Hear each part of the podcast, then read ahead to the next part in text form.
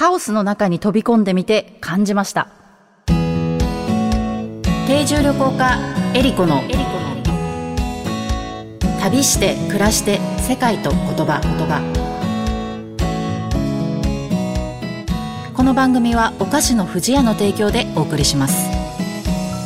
世界各地で現地の家庭に滞在をしている定住旅行家のエリコです。皆さんにとって旅は楽しむものですか？人生を見つめ直すきっかけでしょうか？私にとって旅は暮らすこと。この番組は世界各地およそ50カ国100以上の家族のもとで定住旅行してきた私エリコが実際に訪れ定住した国や地域の暮らしを言葉をキーワードにお話ししていく番組です。今回はシューズデザイナー串野正也さんをお迎えしての旅です。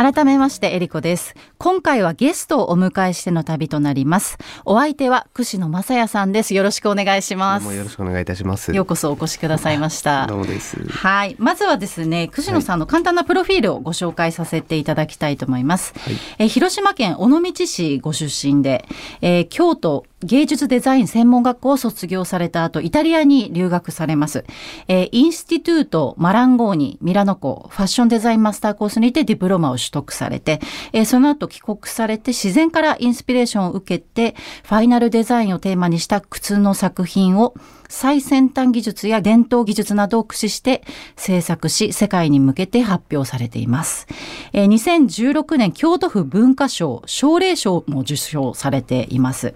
えー、現在は死生観や人間の歩みをテーマにし、足や靴をモチーフにした彫刻作品も制作されています。世界的シューズデザイナーとして注目を集め、現実を超越するファンタジーをコンセプトとした芸術性の高い作品は、ファッション業界のみならず、レイディー・ガガなどエンタメの業界からも高い支持を受けています。はい。はい、ありがとうございます。すごいご経歴でもうあの他にもたくさんご紹介することがあるんですけど かなりコンパクトにまとめさせていただきました。はい。串野さんと私お会いさせていただいたのが、い。つぐらいでしたかね？去年。そうですね。去年の多分友人を介しての食事会ですかね。そうですね。今京都にお住まいはい京都で私が京都に遊びに行った時にそこの食事会でご一緒させていただいて、はい、はい、ご無沙汰しております実は2回目なんですよね。でもあんまりなんかそんな感じがしなくて、はい、あの時もねいろんな話をさせていただいて本当に面白いなと思ったんですけれどもあのー、まあ、シューズデザイナーさんとしてご活躍されていますけれども、まあ、海外もねいろんなところに行かれたりとか、まあ、留学ももちろんされてると思うんですけども、はい、旅自体はよくされるんですか？そうですね。えー、っと割とそのなんていうんですかね。ずっとこう京都で制作をしていると、はい、窮屈になんか気持ちがなることがやっぱりあって、はいはい、そういう時にはえー、そうですね。割と海外行ったことがない場所。今まで自分が経験してない文化っていうのを、まあ、学ぶのも含めて新しいまあ気持ちに切り替えるために行くことは結構ありますね。うんうん、へその行く場所っていうのは、まあ、行ったことがないところっていうのもあると思うんですけども、はい、他になんかその基準選ぶ基準となるものってあります？えっと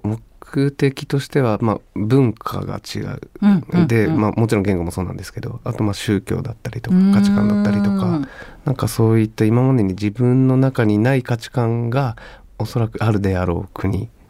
を選ぶっていうのはあります、ね、その情報って大体どういうところから？そうですねえーまあ、もちろんそのインターネットでねいろいろ調べることが今できるので調べたりとか、はい、あるいはまあ友人が過去に行ったことがある国の話を聞いてで興味を持っていくっていうこともありますね。え今まで大体何カ国ぐらい？えっ、と僕25ぐらいじゃないですかね。あ結構行かれてますね。25ぐらいだエリアとしてはどのエリアが多いんですか？やっぱりあのヨーロッパがが今まで多かったんですよ。うんうんうん、で僕、まあ、そのミラノに留学してたっていうこともあるんですけれども、はい、それ以外に、えっとまあ、僕の曽祖父がオランダ人だったっていうふうに聞いてまして、はい、へえそうなんです、ね、なので、えっとまあ、じゃあ実際その親戚がねじゃあオランダにいて会いに行くとかそういうことではなくてなんとなくこう自分のルーツがそこの近くにあるんじゃないかっていう思いがあってでそれでなんかまあヨーロッパに行く機会が多いかもしれないですね。そうなんですね。そこから尾道にたどり着かれたんですね。そうですね。へはい、またそれもなんか興味深いですよね。自分のね、ね。バックグラウンドと何か。で、こちらの番組ではですね、その旅と言葉を、うん、あのテーマにお話をあの聞かせていただいてるんですけれども、はい、あのー、これまで行かれた、まあ、いろんなとこに行かれていると思うんですけども、はい、行った場所とあとそこで聞いた言葉とか感じた言葉っていうの何かありますか、うんうん、そうですね、えーと、ちょうど今年の、えーとまあ、3月から4月の間1か月ほど、うん、まあ、インドにインドに1か月。はい。行ってまいりまして、はい、でまああの大きな目的があったというよりかは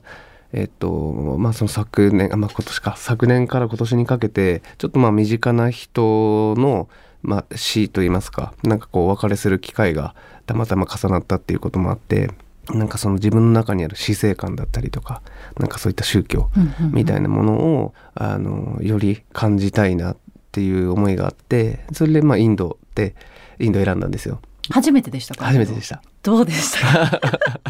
あの僕はもう最高でした。ええー、本当ですか？はい。えっ、ー、ともう本当にすごくローカルな場所をずっと回り続けて、うんうん、えっ、と南以外ですね。ゴアとかそっち南以外の、はい、えっ、とインドは結構ぐるりと回りまして。でまあもちろんあのヒンドゥーも喋れないしイスラムも、まあ、言葉ってそんなに僕も話せないし英語もそんなに話せないんですけれどもそうなんですね、はい、まああのまあ、片言程度って言いますか。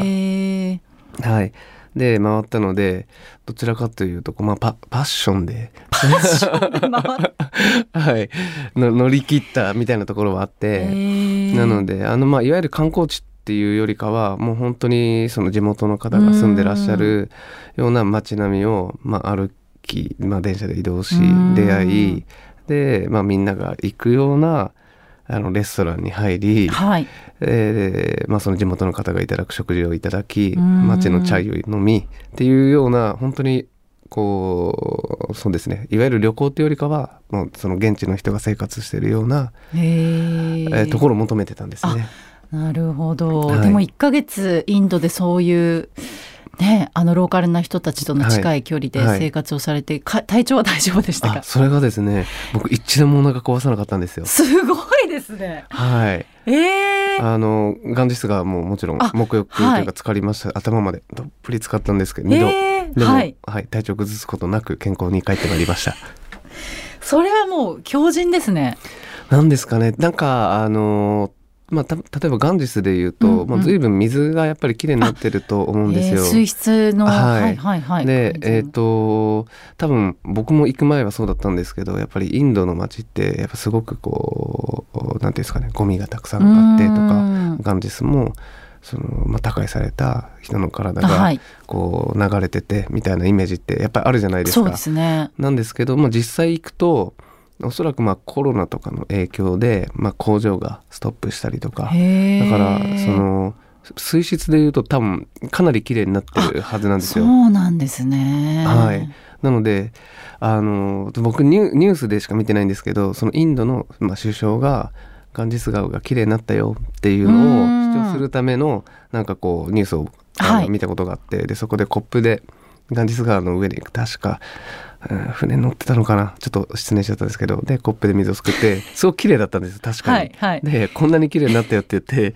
あの首相がその水を飲んだんですよ。へでその数日後入院してるっていうニュースが出て そりゃそうだよな。さすがに。さすがに飲むのはね、ね、うん。えー、はい、すごい。そのガンジス川の最新情報もね お伝えいただきましたけども、はい、そこでなんか感じた言葉みたいなのはありました？そうですね。えっとそのやっぱり海外いわゆるインドに住んでない人から見るインドっていうのはやっぱりすごく混沌とした世界で、カオスで生きることも例えば大変でで貧富の差がもちろん激しくてあのじゃあ生きる希望って何だろうとかで、まあ、宗教とかの思想にで、まあ、祈る生きるために祈るっていうことがなんかすごく強いんじゃないかなっていうふうに思っていて、まあ、実際そのカオス自分が思ってたカオスの中に飛び込んだ時に意外とその混沌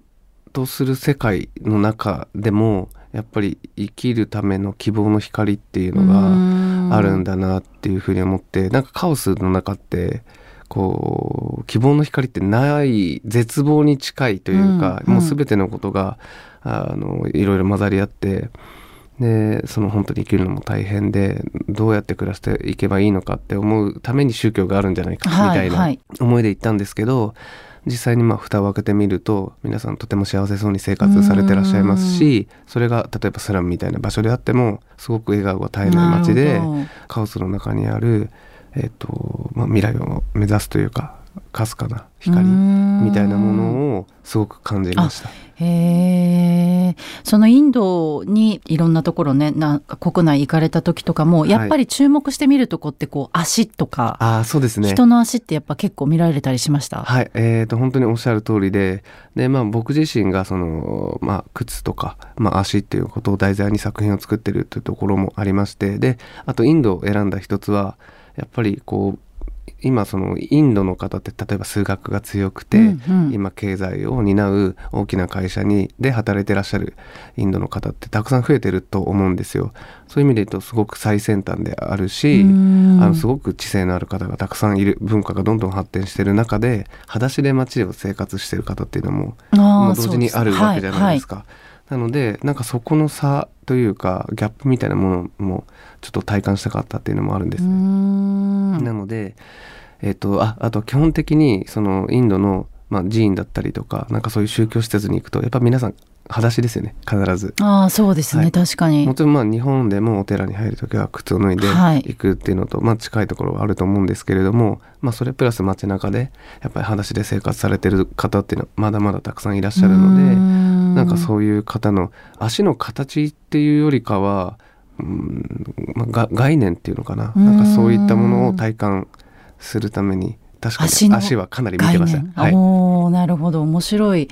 ですね。足ってあんまり見ないですもんね。そうですね。例えばヨーロッパの文化とかでは足が出ることが恥ずかしいとか、はい、なんかそういうふうにあことも多分たくさんあったと思うんですよ。で日本でもあんまりこう足を晒すっていうことはいわゆるなんかこうちょっと裸を見られるじゃないですけどちょっと恥ずかしい部分として捉えられることが結構多いと思うんですね。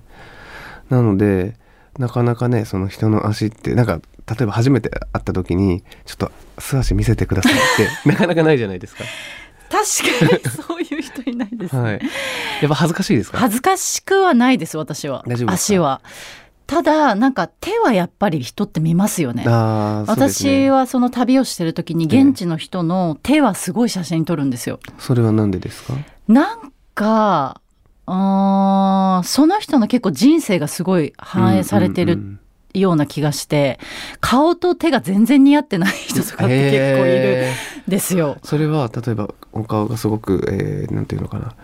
きまあ綺麗っていうところがいいかわかんないですけど、はいはい、ででも手はすごくゴツゴツしてるとか。なるほど。そうですそうです。あとハンター狩りしてる人の手とか、うん、やっぱなんかちょっと違うんですよね。自分たちが多分普段触ってるものとかとすごい関係してくると思うので足ってやっぱり地面を踏みつけるものでもあるので、はい、またちょっと手とはね違うとはそうですね。あと大地もそうなんですけどやっぱり靴を基本的に履くじゃないですか、うんうん、なのでうんどうなんだろうな。例えばじゃあ山道を生活ベースにされてる方のまあ、足の形ってもしかしたら違うかもしれないですしで、ね、もおそらく靴が違うっていうのはあると思うんですけど。確かに。今度からちょっと私も足を見てみようかなと思います。はいえっ、ー、と最後串野さんからお知らせがございます。はい、ありがとうございます。はい、えっ、ー、と少し先になってしまうんですけれども、はい、来年の9月にえっ、ー、とパリで新しくできるギャラリーがあるんですけれども、はい、そちらの方で個展をさせていただくことが決まり、現在その作品を懸命に作っております。はあ、串野さんの作品は、えっ、とインスタとか、はい、まあ、ウェブサイトとかでも、はい、あの見られるということですね。はい、ね。はい、でまたパリの個展についての情報もこちらでアップされますので、ぜひ皆さんフォローしてください。よろしくお願いします。はい。今回の旅ゲストシューズデザイナーの串野正也さんとお届けいたしました。ありがとうございました。ありがとうございました。旅して暮らして世界と言葉言葉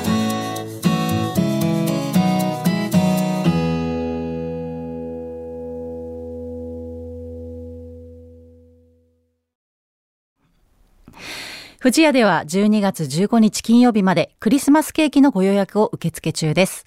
富士屋洋菓子店2023年のクリスマスは、美味しい笑顔いっぱいの特別なクリスマスを、をコンセプトに、皆様の笑顔を広げていけるような洋菓子やギフトを多数取り揃えています。福岡県産甘尾いちごを宝石箱のように詰め込んだショートケーキの宝石箱や、富士屋初の犬猫専用ケーキ、一緒にスマイルスイッチ、ドッグのプッシュドノエルなどをご用意。また、毎年恒例クリスマスケーキご予約特典として、今年もクリスマスプレートをご用意しています。12月15日金曜日までに1台税込み2700円以上のクリスマスケーキをご予約いただいたお客様に2023年クリスマスプレートをプレゼントいたします。今年は富士屋洋菓子店の新しいロゴマークの下でペコちゃん、ポコちゃん、ドッグがクリスマスをお祝いしているデザインです。富士屋の特別なスイーツで、美味しい笑顔いっぱいの特別なクリスマスを。